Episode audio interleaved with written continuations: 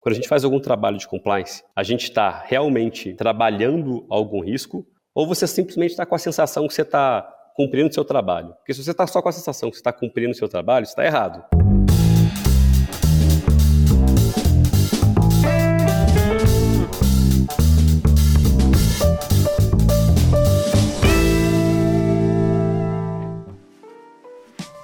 Olá, seja muito bem-vindo, muito bem-vinda ao LecCast. Eu sou o Márcio Alcalai e o episódio de hoje está muito especial.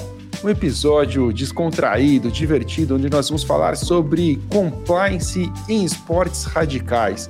O que, que isso tem a ver? Você vai descobrir já já e quem vai nos ajudar com esse bate-papo de hoje é o Alan Bitar, o Alan que é sócio do SPRB Advogados e que sabe muito de compliance e também dos esportes radicais, tem uma experiência em escaladas e vai ser realmente muito, muito interessante.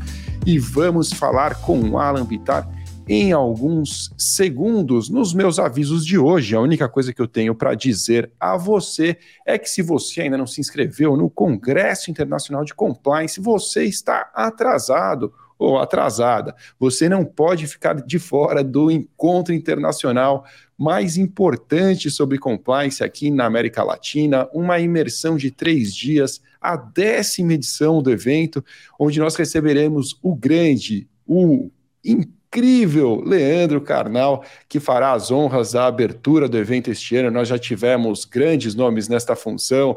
No ano passado, Mário Sérgio Cortella, Caco Barcelos já passou por lá, Marcelo Taz fez as honras também em um ano, e neste ano nós temos o prazer de receber Leandro Carnal. Será incrível. Acesse congressodecompliance.com.br, conheça mais informações, saiba as condições de inscrição e garanta a sua inscrição ainda neste lote de ingresso com as melhores condições. Senhoras e senhores, sem mais enrolações, quero trazer para cá o Alan. Alan, seja muito bem-vindo ao LecCast. É um prazer ter você aqui comigo. Valeu, Márcio. Bom, primeiro, obrigado aí pelo convite, o convite da LEC também, obrigado a todo mundo. A LEC, desde o começo, enfim, desde quando a gente fala de compliance no Brasil, a gente já tem esse nome na cabeça. Inclusive, um dos motivos de eu, enfim, começar a exatamente trabalhar com compliance tem um pouco a ver com, com a LEC também. Ali eu lembro que foi uma, uma palestra do, do, Carlos Aires lá na FGV, que ele foi falar da lei de corrupção muito antes da lei de corrupção entrar em vigor. E aquilo lá já me despertou um, uma curiosidade na época, isso tem mais de 10 anos aí atrás. Né? E aí, enfim, o, o, a jornada depois veio exatamente acompanhando tudo, todo o conteúdo que vocês produziam, seguindo ali o, o Carlos em várias, vários assuntos que ele estava tocando também. Enfim, é, foi algo super, super bacana na época. É, é, muito legal ouvir essa história Alan, de, desde já, porque são histórias que se repetem. Não é diferente da minha história. Eu passei exatamente pela mesma coisa. Fui aluno de Carlos Aires, grande professor Carlos Aires. É um cara assim com um conhecimento incrível sobre compliance e, e, e que assim até hoje eu me lembro dos exemplos de aula que ele trazia e traz até hoje, né? Ele tem exemplos realmente muito marcantes que a gente não esquece, histórias que são contadas, como a gente vai contar algumas aqui hoje, e que realmente elas são, são as histórias que ficam. Para quem ainda não te conhece, eu queria que você falasse um pouquinho é, quem é você e o que você faz. Legal, Márcio. Bom, é, eu sou, sou sócio aqui do SPRB Advogados. É um escritório que, enfim, no começo era mais uma boutique de compliance e hoje está ampliando para outras áreas do direito também, concorrencial, consumidor, é, criminal, mas começou mais exatamente voltado para a área de compliance. E dentro da área de compliance a gente tinha ali uma, um desafio legal no começo, que era ajudar as companhias com a premiação proética da CGU, né? Então a gente sempre teve essa conexão com, com, essa premiação lá atrás. Comecei a carreira na área pública, então fiz concurso, fui servidor do TJ, DFT, depois, depois sob o conselho administrativo de defesa econômica para o CAD. E no CAD eu conheci alguns advogados que eu falei, não, acho que o é, concurso não é muito para mim, não, vou querer ir para o outro lado da mesa. E acabei, depois de mais ou menos uns sete anos como, como servidor público, pedir exoneração para, enfim, dar entrada no AB e começar a vida de advogado, né? E aí, desde então, já, enfim, escritório, já tive oportunidade de trabalhar no no compliance interno de uma companhia uh, fora do Brasil, na IBMBev, na Bélgica. Enfim, já, já dei uma rodada. e agora nesse projeto que é o SPRB, que é um projeto meu de, de alguns amigos aqui de universidade, em Brasília fora, fora aí de, do eixo Rio-São Paulo. Pô, muito legal, cara. É, não sabia que você tinha morado na Bélgica. Que coisa legal, hein? Que baita experiência, imagino. Sim, sim. Eu fiz o LLM em Competition Law, na Brussels School of Competition. E durante o LLM eu conheci, um, enfim, a, a ela tem esse lado um pouco brasileiro, um pouco americano e um pouco belga. Trabalhei lá dentro da fábrica da, da Stella, que é o headquarter da, da companhia na Bélgica, lá em Leuven, pertinho de Bruxelas. Cara, que legal, que experiência, né? É, tá na Europa é, é assim, é algo culturalmente muito interessante. É claro que a gente aprende muito com a experiência internacional por si só, mas assim, o fato de estar na Europa é, é um facilitador incrível, né, para se deslocar por lá, conhecer outros lugares próximos também. E a Bélgica foi um lugar que realmente, para mim, marcou bastante quando eu tive a oportunidade de fazer meu mestrado também em Portugal, eu acabei é, viajando por lá algumas vezes e é um lugar que realmente tem uma cultura muito rica, muito, muito legal é, saber que você passou por lá. É, a gente tem algumas histórias para contar aqui hoje e, e eu queria levar para o nosso tema central, né? Quer dizer, muita gente que está aqui acompanhando ao vivo está pensando o que, que esses dois malucos estão inventando aí para associar compliance a uh, esportes radicais, e mais precisamente a escalada, como uh, a gente adiantou no nosso post lá no Instagram. Mas antes de falar do compliance, eu queria que você contasse um pouquinho essa história de escalada. Como é que isso começou na sua vida? Por que, que você foi parar nesse esporte? Eu sempre fiz bastante coisa aqui outdoor no Brasil, né? Então, desde isso aí, desde criancinha, por conta de cultura familiar até. Mas uh, há uns três anos atrás, é, fui fazer uma viagem para o Atacama e no meio da viagem surgiu, surgiu a oportunidade de subir um vulcão, é, logo no segundo dia de viagem, né? Então, o que já está um pouco errado, né? Enfim, total desconhecimento de o que é altitude e o que a altitude é capaz de fazer com o corpo do ser humano. E aí subi o vulcão, é, 5.600 e alguns metros de altitude. É, obviamente passei muito mal, não estava aclimatado, não estava com roupa apropriada, não estava com nada apropriado. Mas naquele dia eu pensei, olha, se eu adicionar um pouco de organização para isso daqui, pode ser uma atividade legal. E aí eu esperei alguns dias, na mesma viagem eu fiz um outro vulcão e voltei para o Brasil já com essa ideia de, ah não, agora é, fui, fui ele picado pelo, pelo mosquito da, da montanha, né? então agora quero fazer isso de uma forma um pouquinho mais estruturada. Aí, enfim, fui procurar os cursos para fazer. É, é, é, uma coisa assim que desperta uma curiosidade muito grande. Então você vai poucas pessoas no Brasil fazem é, montanhismo de altitude, até porque a gente não tem montanha de altitude no Brasil, né? É, então, tem um lado bom e o ruim. O lado ruim é que você tem um pouco de... É, o conhecimento ele é escasso, mas o lado bom é que são poucas pessoas, você consegue conversar ali com, com o Neymar e com o Pelé da escalada, é, mandando uma mensagem no Instagram dele, ele vai te responder, porque, enfim, não, não é tão famoso quanto. Então, essa parte de ter poucas pessoas no esporte te dá essa possibilidade de estar ali em contato com as pessoas que já subiram montanhas como K2, Everest. É, então, comecei a me organizar e fui fazer um curso de escalada em gelo na Bolívia, que aí era um passo um pouco maior, montanha um pouco maior, era uma montanha de 6 mil metros, e já uh, com escalada em gelo também, ou seja, não envolvia só altitude, mas envolvia a parte técnica também, de usar crampon, usar os piolês, aqueles martelinhos né, que você sobe, uh, faz ascensão vertical em gelo. E, enfim, aí voltei dessa viagem já querendo planejar uma, uma outra viagem que começo a fazer dia 26 de dezembro. É, nessa viagem a gente subiu outras montanhas também, mas o principal era essa montanha Huayna Potosí, né, que fica ali perto de La Paz. A gente subiu mais umas duas montanhas uh, durante, ao, ao, longo do curso. Mas eu já voltei com essa vontade, ah não, agora eu quero dar um passo um pouco maior e aí veio essa ideia de, ah, por que não tentar subir as cinco maiores montanhas dos Andes? São as cinco maiores montanhas do mundo, fora dos Himalaias, em uma única expedição, porque, enfim, também não dá. A, a vida de escritório, de advocacia, não te permite ficar subindo uma por vez. Então, faz, vai, faz tudo de uma vez e já volta já volta realizado com isso, que é mais fácil do que ficar fatiando esse sonho. Né? Então, ah, vamos, vamos matar tudo de uma vez só. Muito bom, é tipo um sabático de escaladas. Vai ser uma sequência, mas tem que ter, imagina que tem que ter um preparo muito grande, né, para conseguir é, fazer algo assim, né? Tanto em tempo quanto fisicamente, imagina que você vai ter que estar muito bem preparada, né? Para isso. Sim, sim. É, a, a, parte de preparação física é essencial. É, quem escala muito montanha fala que o físico ele é 20% da, da escalada, né? O resto é, é planejamento e psicológico, exatamente. É da cabeça, cabeça. né? Igual maratona, Exato. né? Maratona também Exato. dizem que a cabeça é fundamental.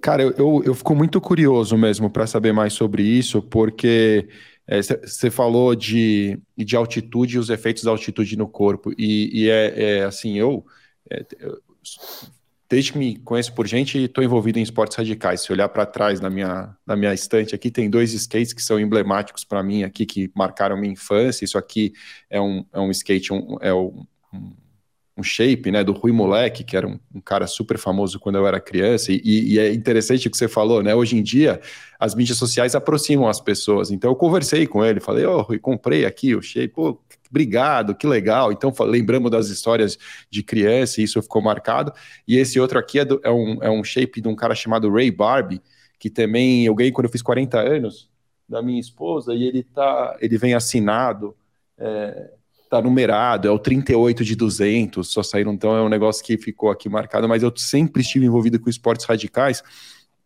e, e, e, a altitude também chegou na minha vida por meio do snowboard, que é algo que eu tenho praticado também nos últimos, sei lá, talvez nos últimos 10 anos aí, eu, eu migrei aí para o snowboard também.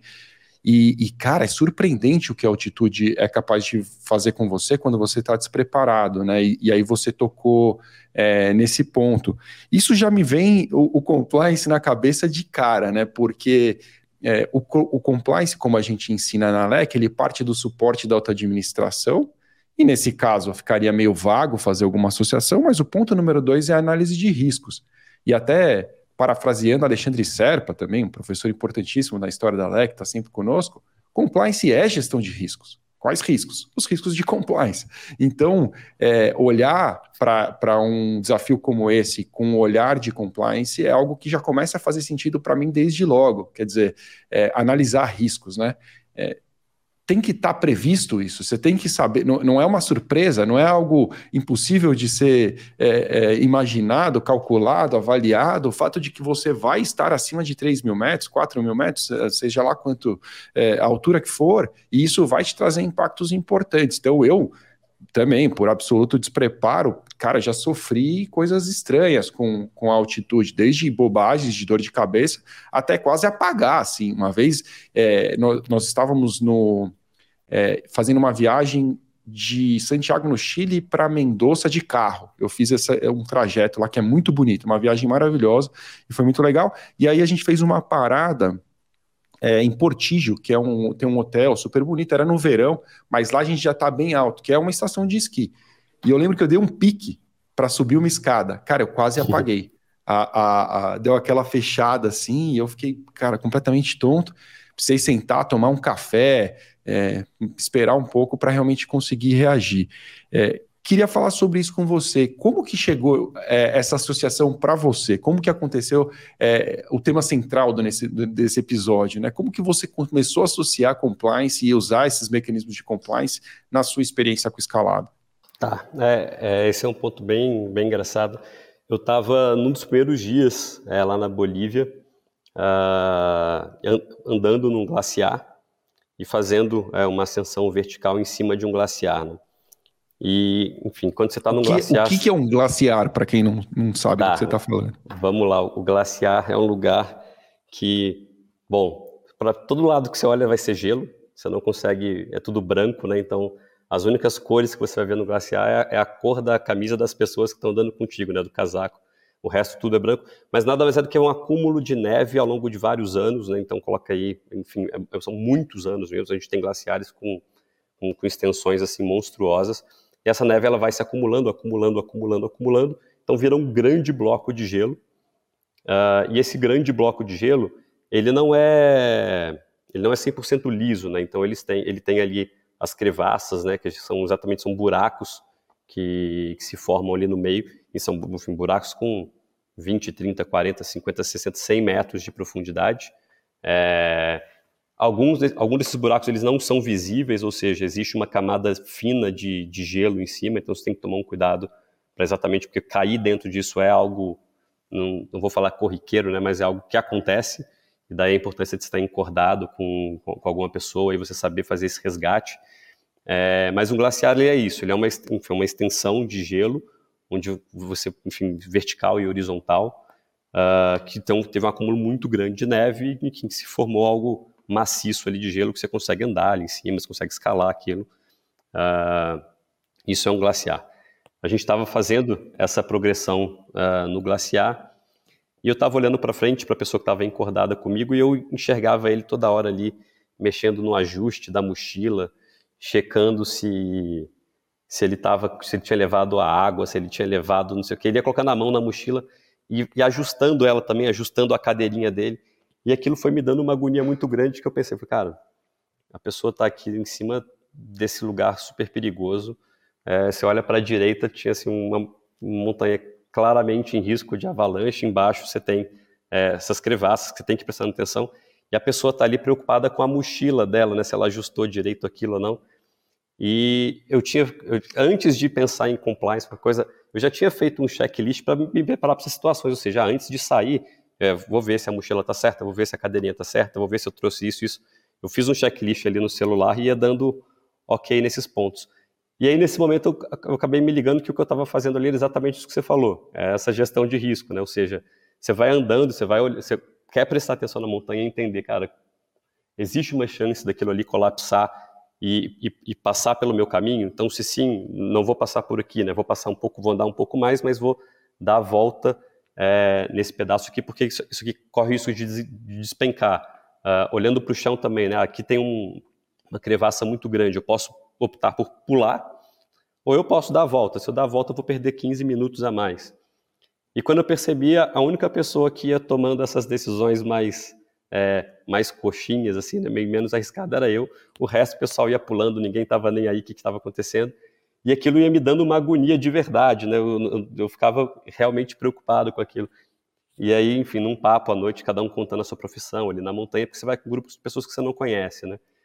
Eu acabei, enfim, contei que eu trabalhava com compliance, aí o pessoal falou, ah, por isso que você estava daquele jeito lá em cima da, da, do, do, glaciar, né? Não tem outra explicação é, senão essa. Mas eu achei isso legal, na verdade, né? Porque é, na montanha a gente está suscetível a, a, riscos que são, são realmente sérios, né?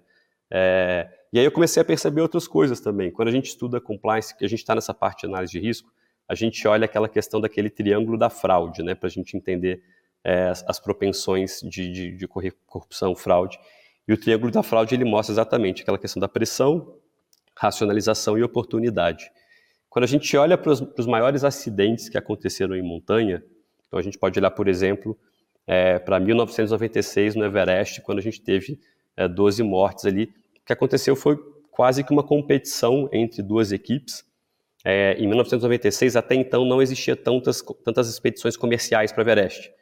As expedições eram essas grandes expedições nacionais. Né? Então, é, e o exército da Alemanha, o exército da China para essas expedições e de repente começou a se comercializar o Everest para pessoas que não eram tão experientes em montanha.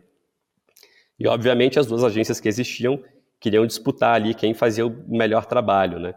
É, e, e fica muito claro na história quando você percebe o que aconteceu que essa pressão, essa corrida pelo cume do Everest, que gerou uma série de, de negligências de segurança, né? A gente tem uma regra no, no Everest que diz que você tem que chegar lá é, no, no cume do Everest até tal horário, né? Então, se calcula aí mais ou menos 11 horas da manhã, meio-dia.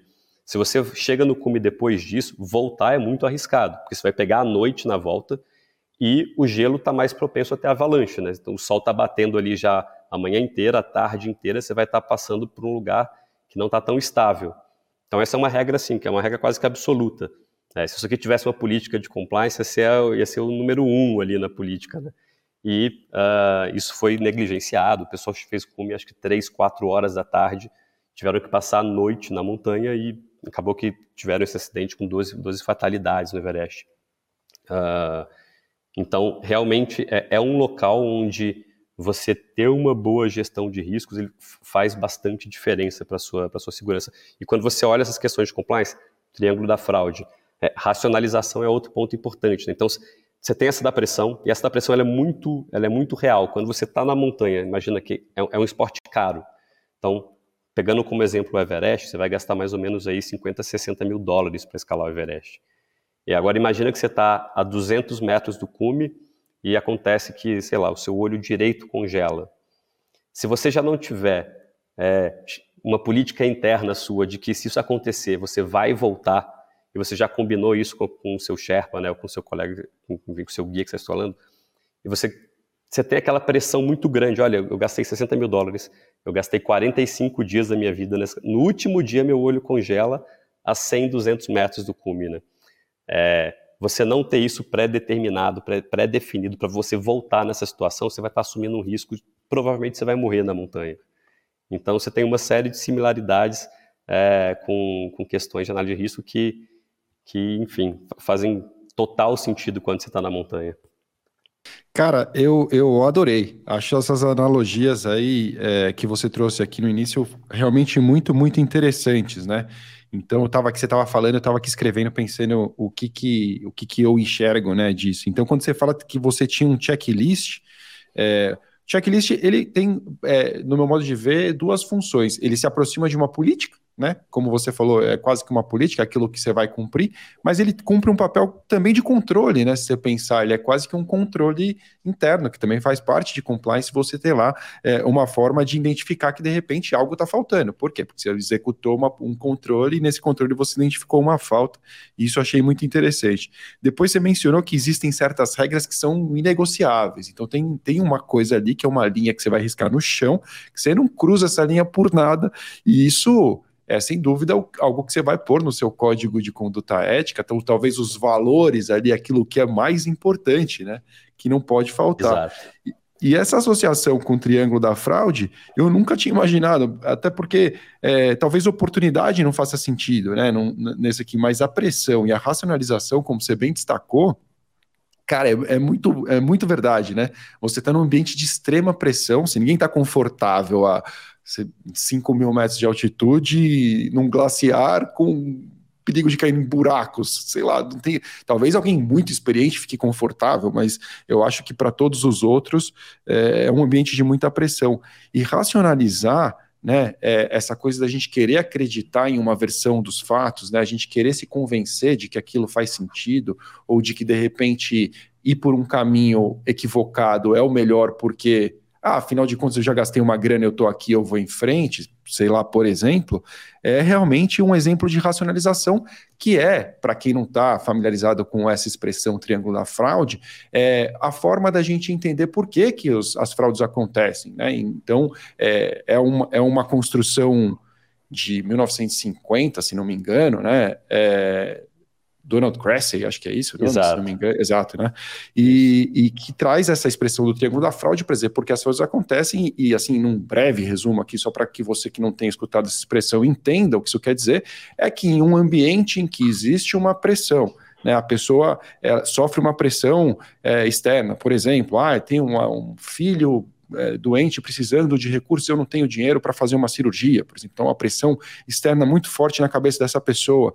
Ela tem acesso ao cofre na empresa, então isso traz uma oportunidade, de repente, de cometer um delito, e a racionalização é algo do tipo assim: ah, eu já trabalho aqui há muitos anos, né? Pô, eu mereço essa, essa remuneração que eu não recebo. Ou então, ah, para a empresa isso não vai fazer diferença é um valor muito pequeno e para mim vai ser importante. Então comece a racionalizar que fazer aquele, cometer aquele listo é algo correto, é o melhor caminho, e a junção desses três fatores acaba levando as pessoas a cometerem delitos, fraudes, enfim, coisas que acontecem e que compliance estuda muito, por isso essa menção feita e muito bem feita pelo Alan, que realmente é algo que eu não tinha imaginado e fez muito sentido para mim.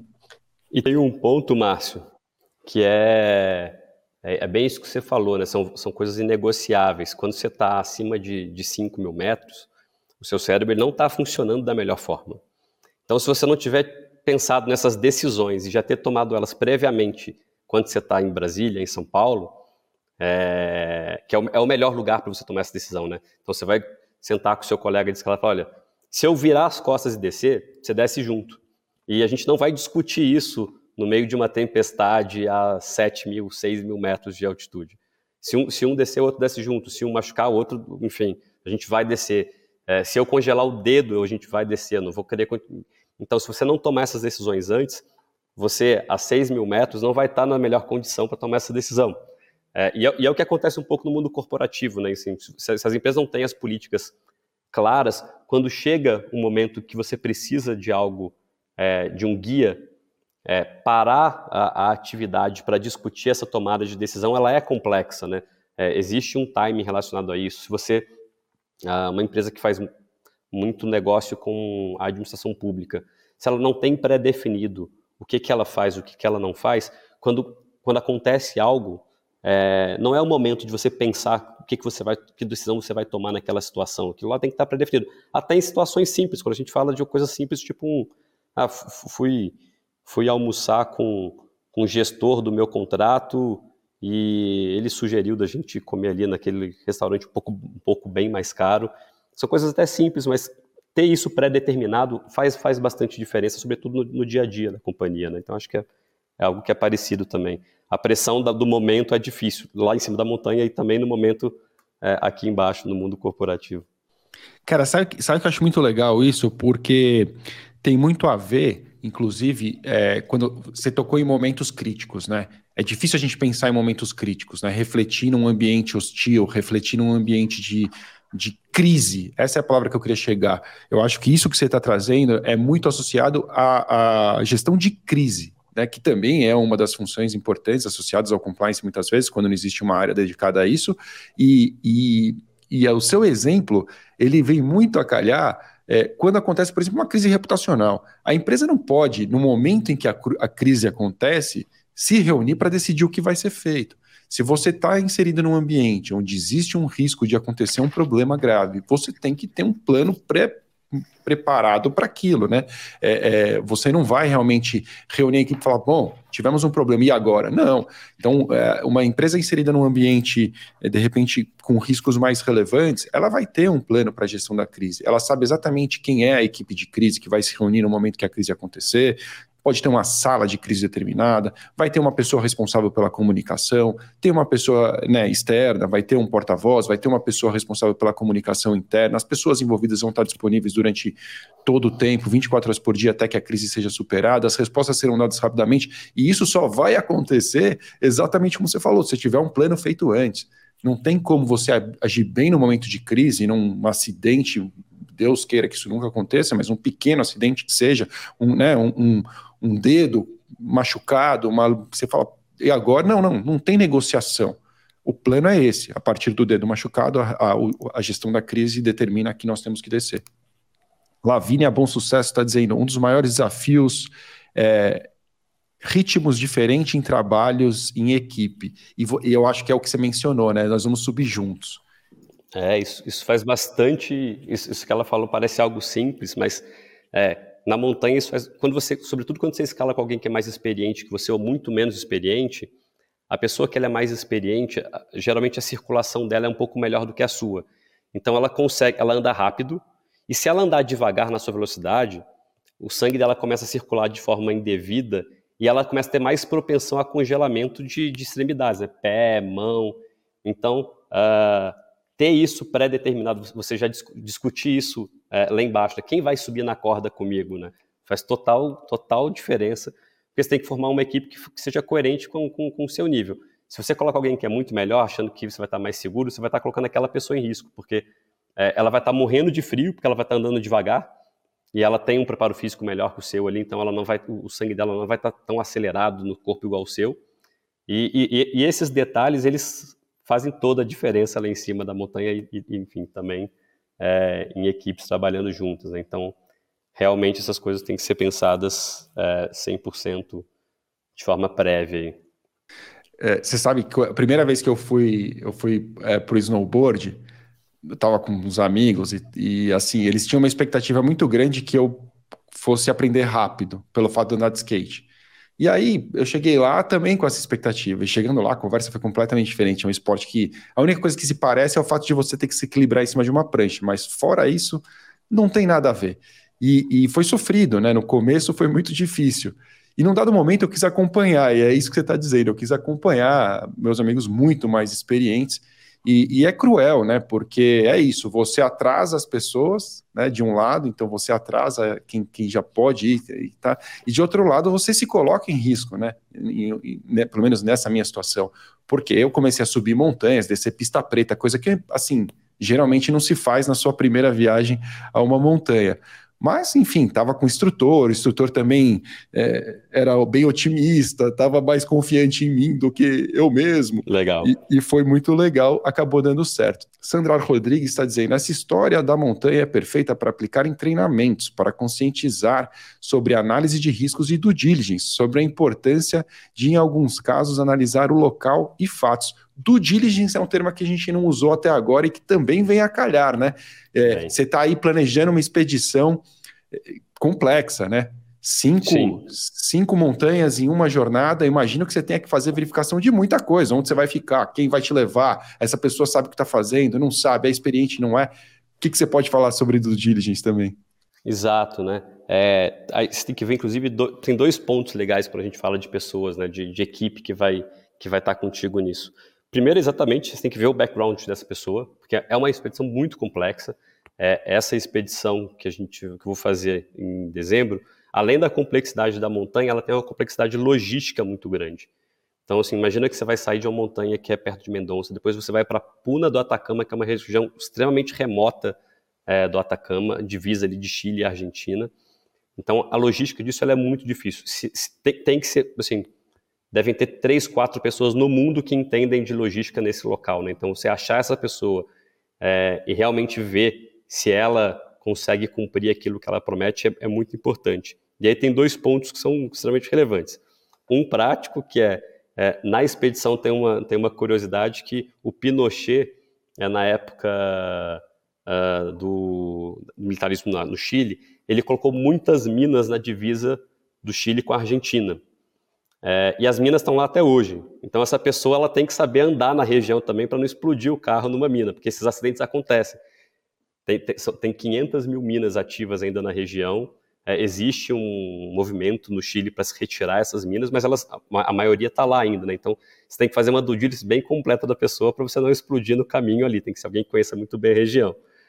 E, e o segundo ponto tem tem a ver com, com due diligence, mas e, tem, e já puxa um outro assunto também, que é conflito de interesse, né? que é, é você tem que encontrar um guia que, que, que, que se adeque muito bem uh, ao, ao, que você está buscando, ao seu interesse, porque às vezes a gente, a gente uh, nem sempre o, melhor, o, o, meu melhor interesse é, vai ser o melhor interesse dele. Né? Às vezes, é, o, meu, o meu maior interesse é minha segurança. Eu não preciso de provar para ninguém que no final da expedição eu consegui subir as cinco montanhas. Eu prefiro subir três montanhas e voltar para Brasília para trabalhar aqui depois em janeiro, super feliz. É, já, enfim, o guia, existem, obviamente, agências que é, têm ali o, o, ranking de cumes que ela consegue levar as pessoas e tudo mais. Então, você tem que avaliar e alinhar muito bem isso com quem está te levando também, porque às vezes chegou no momento ali que falta pouco, de novo, né, falta poucos metros, mas acontece alguma coisa. Você vira para o guia, que é a pessoa mais experiente da, da daquilo ali. É, o, o, interesse dele tem que ser o seu melhor interesse também. É, e, e, e, isso precisa ser muito bem avaliado ali quando você escolhe a pessoa, isso muito bem alinhado antes também, porque, enfim, eu não quero a estatística de, ah, o Alan conseguiu subir as cinco montanhas, eu quero me divertir, eu quero voltar para o Brasil. É, então, essa questão da due diligence é super importante, e essa questão de alinhamento de interesse e que tem, tem um pouco a ver também de você pesquisar exatamente a integridade dessa pessoa para você não correr o risco de ter esse, esse, esse conflito aí com, com agência ou com, ou com guia, é, é super importante também. Cara, eu não, eu não tinha imaginado essa do conflito, mas eu acho que você tem toda a razão, né? É, numa empresa, é muito mais fácil você entender, né? Quando a gente fala de conflito de interesses na, nas empresas, né?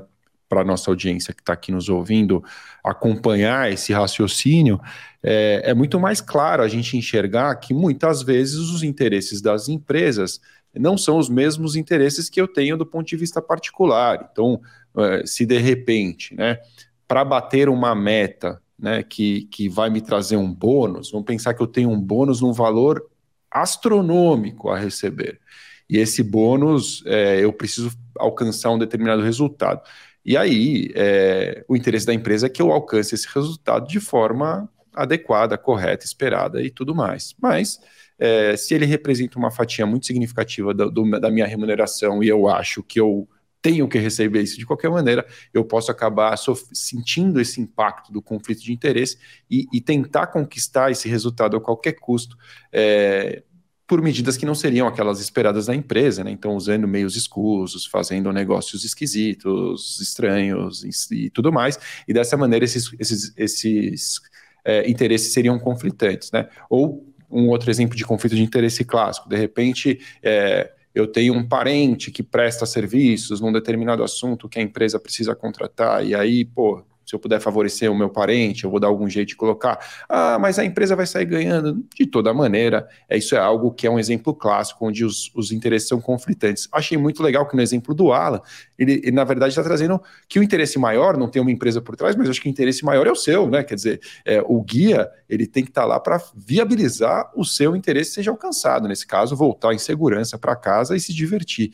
E não necessariamente é, ter uma expedição é, esportiva, fantástica, com resultados extraordinários. Né? E tem um ponto né, é, aí, Kalai, que é o seguinte: é, é cultural, é, sobretudo uh, ah, para os alpinistas é, norte-americanos, é, negociarem bônus de cume extremamente alto com os Sherpas, né? E aí a gente pensa, assim, até que ponto isso é algo interessante para ele?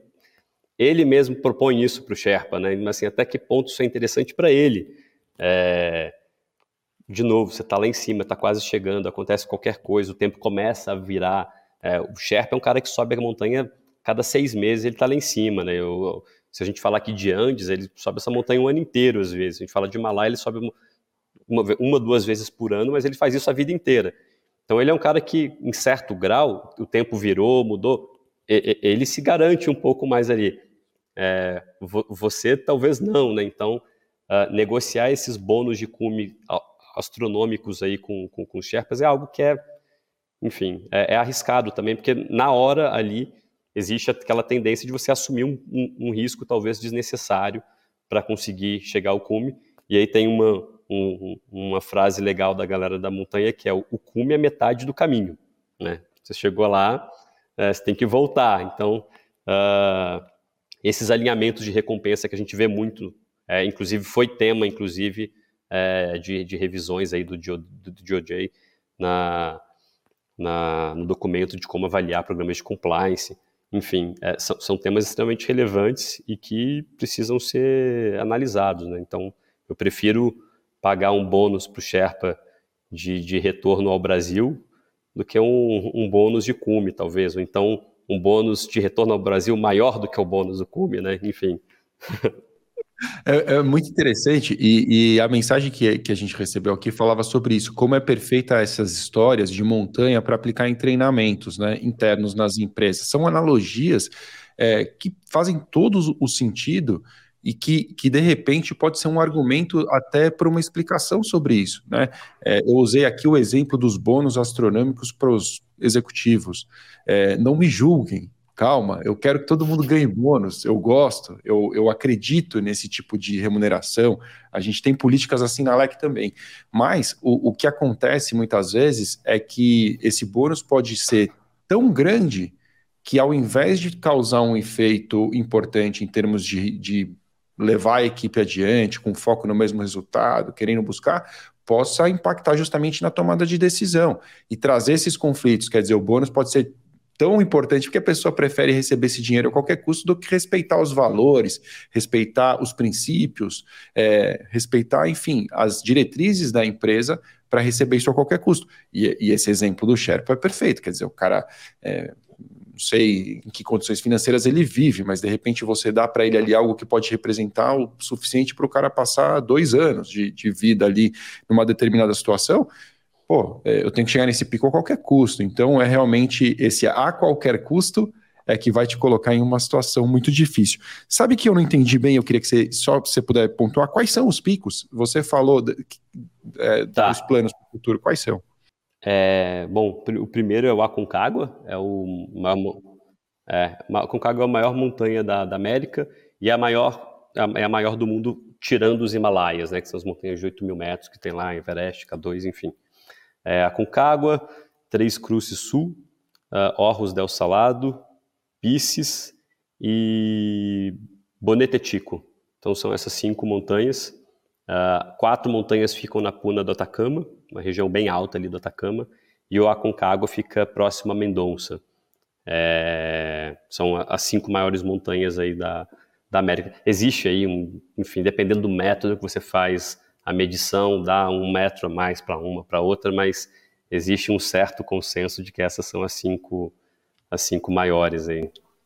É, deve, deve ter um conflito aí em relação. Todo mundo querendo puxar a sardinha para o seu lado, né? E exato. os países são Argentina, Chile. E, e, só. e só. Argentina e Chile, exato. Tá. As cinco maiores ficam ali. Existem outras montanhas tão super altas também, é, Peru, Bolívia, mas essas cinco estão no, estão no Chile e Argentina. É, eu, a Concagua eu passei por lá, é lindo a entrada do parque. Parei na entrada, né? Já para mim já estava autossuficiente ali, eu não precisava ir mais do que aquilo mas é um lugar realmente muito bonito. Eu passei por lá no verão e, e, e, assim tenho fotos de lá, lembranças muito bonitas dessa viagem que eu fiz, né, de, de Santiago para Mendoza de, de carro. Legal. É, aliás, a fronteira lá é uma, é uma coisa bem peculiar, assim. É, não sei se, eu acredito que sim, não conheço para falar, mas acredito que é, chilenos e argentinos tenham uma rixa é, assim, não sei a que nível isso alcança, não sei se é um problema grave, se não é, é, mas claramente em função do vinho, né? Uma discussão muito importante qual é o vinho melhor, e eu fiz questão de beber em ambos os países para tentar descobrir. Não cheguei a uma conclusão. Adoro os vinhos chilenos e adoro também os vinhos argentinos. O Malbec argentino é algo que realmente me agrada bastante, mas a fronteira não é tranquila, né? Eles têm ali uma situação um pouco hostil, eles não querem que você passe, é, principalmente com as garrafas de vinho da Argentina para o Chile, então tem um limite, tem uma discussão, tem uma verificação do carro muito importante. Então, assim, foi uma experiência uma fila grande que nós pegamos por lá também foi uma experiência interessante, enfim, conhecer um pouco mais ali também de como é a relação entre esses dois países. A gente falou de muitos pilares aqui, e eu, eu tenho uma cola para não esquecer de todos os pilares do programa. Uma coisa que, que, que, a gente não mencionou, mas eu acho que também faz muito sentido, que a gente falou de treinamento, eu imagino que é, para você se preparar, né, você vai ter que ter um treinamento, mas a gente fala muito, quando a gente fala de treinamento no pilar, a gente fala de comunicação. Você não acha também que essa questão de comunicação também é fundamental? É um, é um, um assunto discutido em compliance? Você mencionou alguns pontos quando você tem um parceiro, mas é, numa, numa escalada como essa, imagino que você tem uma equipe, certo? Como é que funciona essa questão de comunicação? Interesses diferentes, as pessoas têm um plano só, é, se dividem em grupos menores? É, existe um treinamento prévio em grupo? Como é que funciona isso é, na escalada? Legal. É, geralmente você conhece o grupo ali no, no campo base, é, com, assim, aquela a comunicação do dia a dia na montanha, ela é, ela é, ela é complicada, né? Porque você vai estar com muito equipamento ali, então geralmente você fica só com o olho para fora, né? Uh, venta muito na montanha, então é muito difícil se comunicar na montanha. É, é algo assim, uh, você consegue fala, entender palavras pontuais do que a pessoa fala e tenta entender o que ela está falando a partir disso. Óbvio, né? Estou falando já num, numa altitude mais elevada. Mais baixo, conversa normalmente. É, mas, mas, de fato, uh, é algo que, quanto mais, mais alinhado previamente na montanha, é melhor essa questão da, da, da, da comunicação. Não vejo aqui é, outras analogias aí, metáforas relacionadas à comunicação, mas se eu pensar, assim, tem um ponto que é importante, comunicação, mas cai mais para a gestão de risco, né, que é, é, são rotas de fuga, ou seja, é, se acontecer alguma coisa, tá, tem, tem um ponto importante também, mas também tem um pouco mais a ver com a gestão de risco, que é, antes de ir para o local, você tem que ver que tipo de rádio funciona lá. Né? Então, geralmente você leva um telefone satelital, porque se acontecer alguma coisa, você precisa chamar um helicóptero para te resgatar, ou algum enfim, seguro, alguma coisa. É, Aqueles que aparecem nos filmes, que eles dobram assim, Exato. assim uma antena, né? O negócio. Exato. E aí o ponto é, tem alguns que pegam na em uma montanha, mas não pegam na outra, né? Tem uns que pegam é, nos Andes, mas não pegam nos Himalaias. Então você tem que fazer essa pesquisa, de, esse dever de casa, para entender qual que é o telefone que você leva para aquela região específica uh, e você já ter pré-combinado com alguém que aquela pessoa vai ser seu ponto de contato no Brasil, então que ela atenda o telefone quando você ligar, né? Isso, isso é bastante importante. Uh, seja para perguntar algo, ah, eu quero que alguém cheque para minha previsão do tempo para daqui a dois dias em tal local, ou seja para avisar, olha, caí aqui no, no, local. Geralmente a gente vai com equipamento que é um localizador.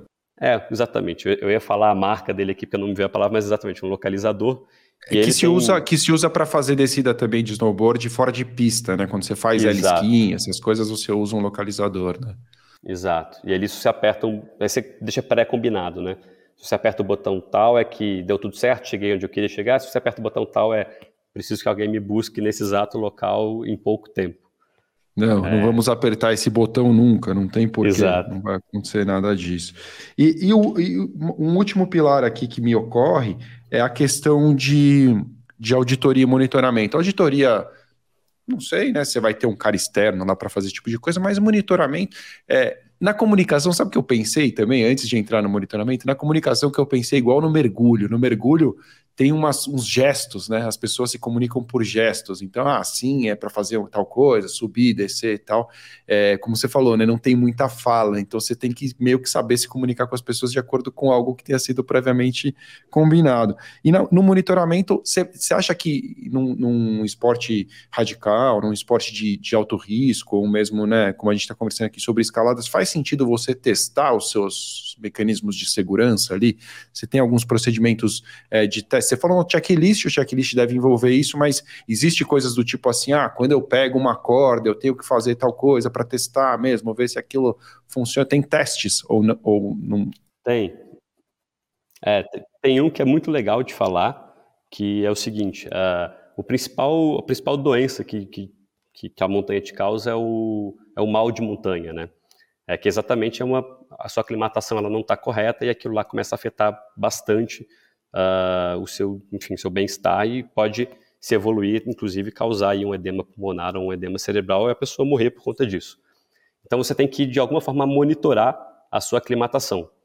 É, e existe um protocolo uh, já global disso, um protocolo chamado Lake Louise, onde você faz uma averiguação é, da qualidade do seu sono, da qualidade do seu intestino, sono, intestino, dor de cabeça, é, tontura e aí você classifica isso em 1 a 5 e preenche todos os dias. É muito raro estar tá sempre um quando você passa aí de 4 mil metros. Alguma coisa sempre vai estar tá zoada, mas o que interessa é você ver se isso, se a, pontuação ela está aumentando ou ela está se mantendo estável. Se, a, se você está subindo, campo 1, campo 2, campo 3, e aquilo lá está estável, está ok, você está se aclimatando bem. Se a pontuação está aumentando muito, significa que você não está se aclimatando, então ou você vai ter que descer ou esperar mais um pouco antes de subir mais. E esse monitoramento ele é assim, ele é, ele é vital. A gente são essas quatro perguntas acompanhado da sua da sua oximetria. É, na montanha a oximetria bate ali 60%, né? Então você imaginar que é, se o médico vê isso ele fica louco, porque quando dava 93 no Covid você já ia internado. Quando você passa de 6 mil metros aí, vai, exato, vai para 60%, 70%. É, você fica ba... Só que o seu coração compensa, né? Seu coração começa a bater muito rápido para levar mais oxigênio, só que a quantidade de, de, de, de, oxigênio que tem ali no seu sangue é muito mais baixa, então a sua oximetria fica, fica muito mais baixa. O processo de aclimatação é exatamente a produção de mais glóbulos vermelhos para compensar a altitude e essa diminuição do oxigênio no ar. É, só que aí o monitoramento é exatamente esse protocolo, Lake Louise que chama, para você se Quatro perguntas você disse, né? Quais são, só para a gente relembrar? É, nível de dor de cabeça, é, como é que está seu intestino, também se ele está bom ou ruim, sono e náusea, tontura. É, essa, é, a, a, é, exatamente, a tradução ficaria náusea, tontura, mais ou menos mesmo. São essas quatro perguntas. E aí a gente faz ali uma escala de 1 a 5 para essas quatro perguntas uh. E aí o importante não é você comparar isso com, com, com, com um colega, né? É você comparar o seu com o seu. Então, você começou dando a, a soma de tudo isso, dava, sei lá, 12. É, é legal que isso não mude muito, né? Não suba muito para, sei lá, 20, enfim, números maiores. Uh, porque você pode estar tendo esse, esse mal de montanha que pode evoluir para um edema pulmonar, um edema cerebral. E aí, se a gente, enfim, edema pulmonar é, é, o que mais mata na montanha, é, é a doença que mais mata na montanha. E edema cerebral é algo muito sério também, você fica No começo é uma sensação que você está bêbado, então você não consegue andar direito, você fica meio tonto, você não toma boas decisões, você fala, não fala coisa com, enfim, uma fala, uma fala estranha, um raciocínio bem, bem louco. E se você não trata, é, enfim, se vai ter ali um inchaço do seu cérebro, você pode também uh, falecer. Então, é um protocolo importante, é um monitoramento que ele tem que ser feito ali todos os dias. E uh, geralmente as expedições mais sérias têm um médico que, que faz esse acompanhamento. Se você não tiver um médico, você pode entender um pouquinho como é que funciona o protocolo e você mesmo acompanhar ali e, e preencher o seu, o seu Lake Louise todos os dias. Percebeu que está aumentando muito, não, não aumente a sua, a, o seu ganho de, de altitude, se mantém ali, desce um pouco, é, já começa a pensar em tomar algum remédio também, né? existem alguns, alguns medicamentos próprios para isso, mas uh, é um monitoramento que é extremamente relevante na montanha. E, e, e cara, para a gente caminhar para o nosso encerramento, o LikeCast tem uma tradição aqui que é deixar uma dica de leitura, né? É, o que, que você gostaria de recomendar para nossa audiência? Tem algo que você pensou aí? Tem, tem sim. É, é um, enfim, eu gosto bastante desse tema de risco, né? Uma frase que eu falo, pessoal, pessoal, quando a gente faz algum trabalho de compliance, a gente está realmente é, trabalhando algum risco, ou você simplesmente está com a sensação que você está cumprindo o seu trabalho. Porque se você está só com a sensação que você está cumprindo o seu trabalho, está errado. Você está fazendo, tá fazendo, ou algo a mais ou algo errado. E se você, tem, se você tem a percepção que você está realmente é, trabalhando um risco, aí tudo bem, você está no caminho certo. Eu gosto bastante do livro que chama Against the Gods, né, é, contra os deuses, que na verdade é uma história do risco. Então é um livro que vai contar a história do risco, uh, desde o nascimento do conceito de risco e vai trabalhando as questões estatísticas. É, tem um pouco daquela pegada também, é, Daniel Kahneman, né, de é, fazer com que a gente pense de forma estatística alguns pontos, apesar de ser muito difícil trazer isso para a área de compliance. Né, eu, eu, enfim, eu falo aqui que a gente faz aquela análise de risco de probabilidade e severidade.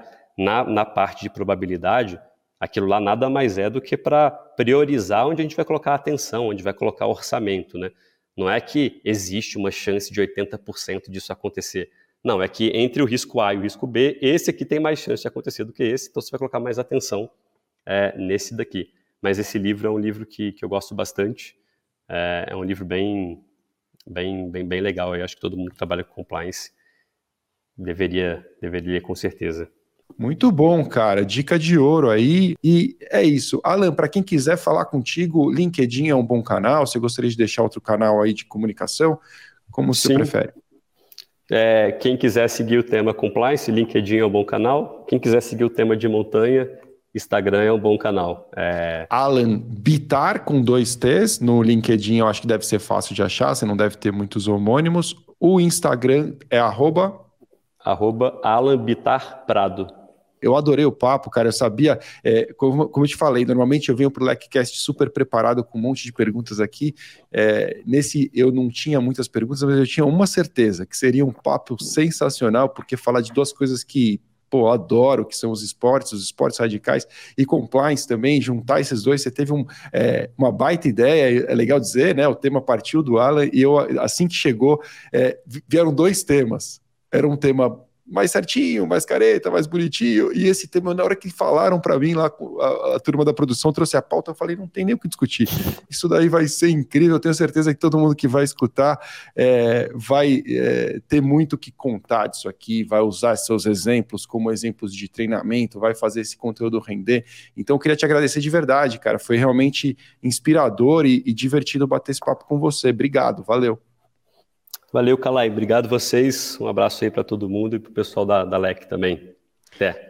Valeu, até. E ficamos assim. Obrigado a você que nos acompanhou até aqui, esteve conosco durante esse papo. Se quiser participar do Congresso Internacional de Compliance, acesse congressodecompliance.com.br, onde lá você poderá encontrar comigo, com o Alan e com muita gente boa também que estará presente neste grande evento. Se quiser saber mais sobre compliance, conhecer os cursos da LEC, baixar materiais gratuitos, acessar o blog LEC, que tem milhares de conteúdos. Eu, ia dizer centenas, mas eu tenho certeza que são milhares de conteúdos gratuitos disponíveis para você. Acesse lec.com.br. Valeu!